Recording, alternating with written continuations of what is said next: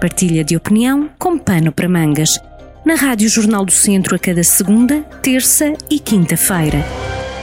Arrancamos em nova semana na Rádio Jornal do Centro, agora à boleia da palavra, na partilha de opinião no Pano para Mangas temos hoje Luís Nunes, profissional de comunicação, que hoje nos traz o tema da educação. Depois de, na passada sexta-feira, terem arrancado os exames finais, as provas finais nacionais, na sexta-feira, dia 2, hoje é tema de falar de educação. Luís Nunes, e há sempre muito para falar de um tema que é sempre está na prioridade eh, de jovens e de adultos, principalmente para quem tem, para quem tem filhos em idade eh, de educação, não é idade de instrução.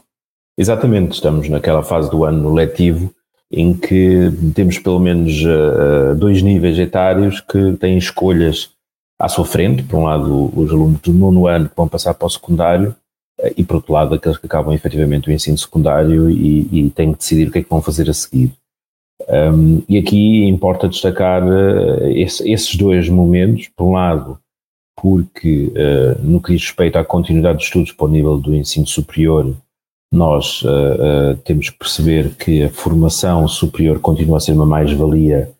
uh, nomeadamente para combater o desemprego. Nós, se olharmos para aquilo que são os números de desemprego em Portugal em 2020, o que verificamos é que, por exemplo, quem tinha formação superior, o nível de desemprego está em 5, 5,8%, enquanto quem só tinha o, o ensino secundário ou básico um, o nível de desemprego situou-se nos 8,4%, portanto, mais 50% do que para quem tem uh, ensino superior. Portanto, às vezes surge aquela ideia de que não vale a pena uh, continuar a prosseguir os estudos para o nível superior, mas o que verificamos é que a mão de obra com mais qualificação acaba por ser mais resistente ao desemprego. O que se verificou, uh, e isso acaba por começar também a refletir-se nas estatísticas, é que a reestruturação dos cursos uh, uh, para o modelo de Bolonha, portanto, cursos de licenciatura mais curtos, possivelmente o que terá produzido é uma redução dos níveis salariais, ou pelo menos da progressão eh, salarial. Um, mas no contexto em que vivemos, a, a questão do desemprego acaba por ser um, um elemento determinante. Portanto, ter ou não ter trabalho, ter ou não ter emprego. E, e aí uh, havia, ou há por vezes, um, certo mito urbano de que não vale a pena continuar a estudar. E isso, a estatística e os, os números de emprego claramente contrariam essa, essa, esse, esse mito. Uh, depois há outro aspecto que me parece também importante e, e, e, Portugal nesse aspecto ainda tem muito um percurso grande a percorrer que é a perspectiva uh, sobre o ensino profissional e isto falando agora dos alunos que estão na, na fase de transição do nono para o, o décimo ano. Infelizmente em, em partes significativas da população população estudantil uh, e naturalmente também do, dos próprios pais que acabam de ter alguma influência, uh, o ensino profissional continua a ser visto como um ensino uh, menos, de menos valor, menos valorizado. Eh, e isso, na minha opinião, é um erro, porque nós o que verificamos é que um, existem muitas profissões, muitas áreas de atividade carecem de mão de obra qualificada, tecnicamente qualificada, uh, e que deveria sair precisamente destes cursos de formação profissional. Portanto, e, e aqui, sobretudo em áreas uh, uh, mais técnicas, onde essa falta de mão de obra é mais evidente, um, o ensino profissional pode dar aso não só a oferta de trabalho significativa, como depois também a salários bastante interessantes. Um, e, e, nós temos que olhar para estas questões da educação com uma perspectiva diferente daquela que, que, que temos feito uh, tradicionalmente. Um, e estes desafios são, são, são os desafios que, mais uma vez, como todos os anos, nesta altura do ano, os jovens e os pais acabam por enfrentar. O que uh, é interessante também olharmos para a estatística portuguesa e comparar o nosso nível de formação com uh, as médias europeias, e essa informação ainda agora recentemente foi novamente publicada, e o que nós verificamos é que, olhando para o conjunto da população,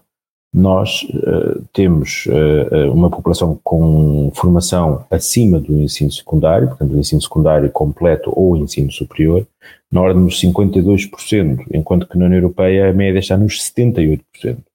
De vamos longe daquilo que uh, são os níveis de formação um, na União Europeia.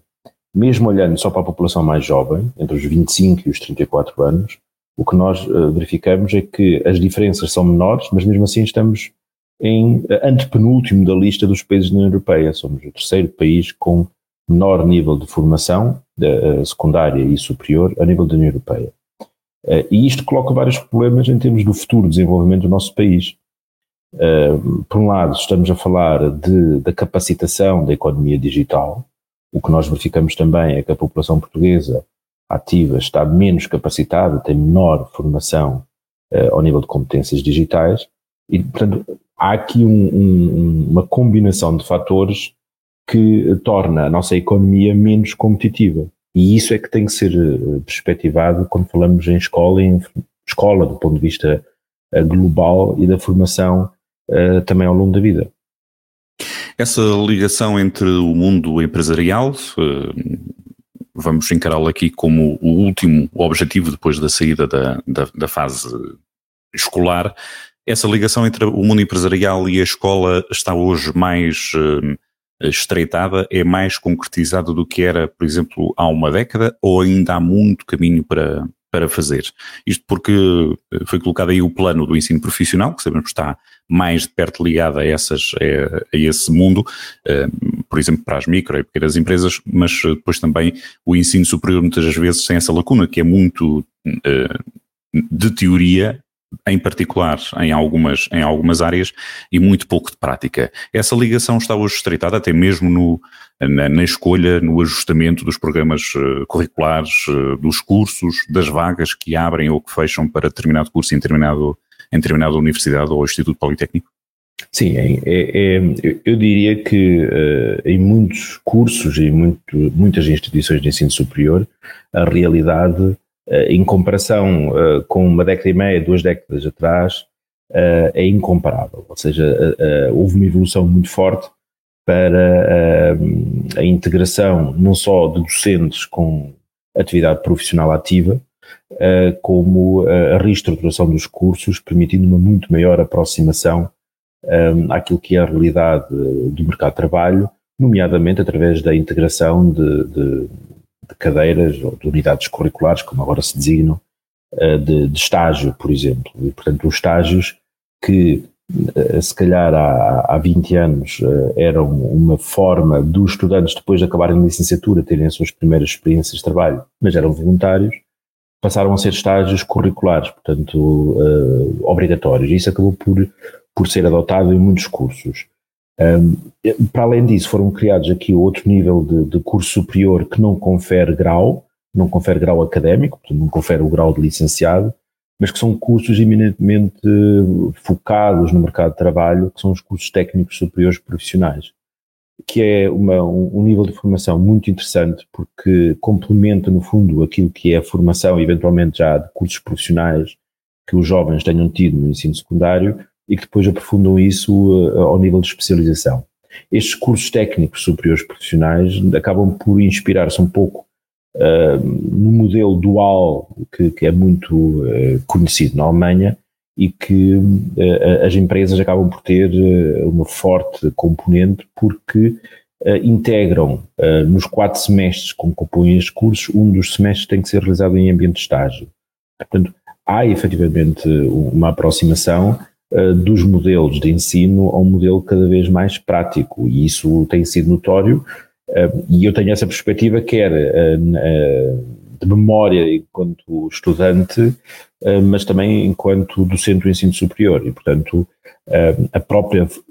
capacitação dos docentes e o reconhecimento dos docentes que tenham optado por uma via profissional e que são reconhecidos como especialistas, em vez de terem feito os doutoramentos mais teóricos, acaba por ser também reflexo um, dessa incorporação da experiência do mercado de trabalho. Portanto, há uma, um, uma, um claro reconhecimento da necessidade de integrar as empresas e de, de, de oferecer um, um, um, ensino cada vez mais próximo daquilo que é a realidade do mercado de trabalho. E, e temos algumas instituições em Portugal, espalhadas um pouco por, por várias cidades, que inclusivamente desenvolvem já uh, propostas de cursos, seja ao nível de licenciatura, seja outros níveis, que são articulados, são estruturados já de raiz a pensar em certos setores de atividade profissional e com o apoio de empresas. As, as empresas, neste momento, já têm em Portugal, em alguns casos, uh, um, um, contributo importante na parte da concepção dos cursos. Portanto, e isso acaba por depois ser muito importante, não só na estruturação teórica e prática do curso, como depois nas próprias saídas profissionais, porque muitas vezes essas empresas são também aquelas que vão garantir as primeiras colocações dos alunos formados à medida das necessidades das empresas. Naturalmente, naturalmente. Há pouco falava aí a um tópico que, que, que, também não queria aqui uh, deixar de, de sublinhar, que é esta dúvida que muitas vezes existem uh, nas famílias entre pais ou encarregados de educação e os, uh, e os alunos, que caminho escolher. numa fase de provas nacionais, muitas vezes os, os, adolescentes são demasiado jovens ou, ou, têm muita indecisão sobre aquilo que, que pode ser o, o seu caminho profissional qual é a melhor ajuda que, que, se pode dar, as melhores ferramentas, as melhores dicas ou as melhores práticas, conforme, conforme quisermos aqui pegar, para, para dar um bom conselho para quem esteja nesse momento de indecisão, pais e alunos? Deve-se olhar aqui para uma situação daquilo que eu gosto de fazer e é por aqui que vou, ou por aquilo que pode ser uma oportunidade, ou, como tantas vezes se diz, o povo diz, é no meio que está a virtude é, é, claramente no meio que está a virtude. É assim, nós temos, eh, eh, eh, nós temos aqui uma visão na, na, em Portugal, na Europa, de uma forma geral, que é muito à base da, da procura da felicidade. Portanto, eu vou fazer aquilo que gosto de fazer. O problema é que, quando eu, aquilo que eu gosto de fazer, depois não tenho oportunidades de emprego na fase subsequente à formação.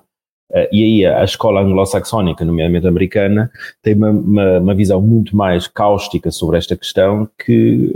as universidades apresentam em muitos casos, logo, não só níveis de, de saídas profissionais, como níveis salariais. E, portanto, quando se faz a escolha de, de uma determinada formação, uh, a escolha já é baseada naquilo que vai ser o futuro profissional, quer em termos de rendimentos esperados, como em termos de colocação. Eu penso que nós na Europa e em Portugal em particular estamos também a caminhar um pouco nesse sentido. Agora, a ajuda que, que, por exemplo, o aluno do nono ano que está na dúvida se deve seguir a via do ensino profissional ou não, ou, ou, depois na fase subsequente, que curso superior é que deve escolher, um, ehm, essas dúvidas podem ser esclarecidas não só com os apoios uh, uh, das equipas de, de, de, orientação vocacional, que é um apoio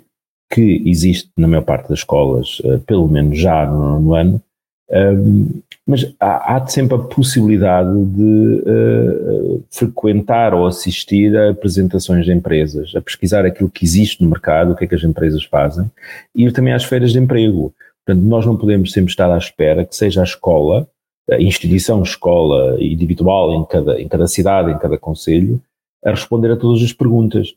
Uh, e, e, nesse aspecto, muitas vezes estamos a, a, a, ficar muito comodistas logo numa fase muito inicial da nossa vida, que é ficamos à espera que as instituições nos tragam todas as respostas.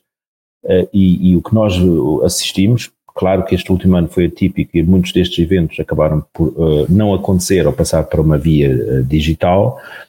Existem inúmeras feiras ou eventos de apresentação de empresas daquilo que são as suas necessidades de trabalho e, portanto, quer do ponto de vista daquilo que são apresentações de, de, de instituições de ensino superior, quer do mercado de trabalho,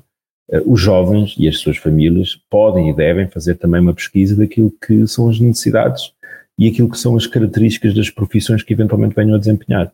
Portanto, é um processo que não pode ficar só dependente de uma instituição escola que uh,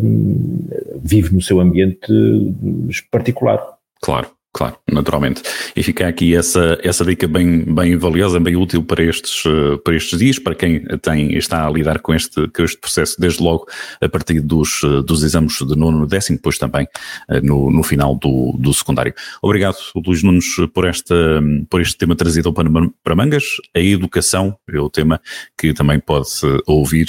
em podcasts, sempre disponível em jornaldocentro.pt. Até daqui duas semanas, Luís. Até daqui duas semanas. Obrigado. Partilha de opinião com pano para mangas, com podcast em jornaldocentro.pt.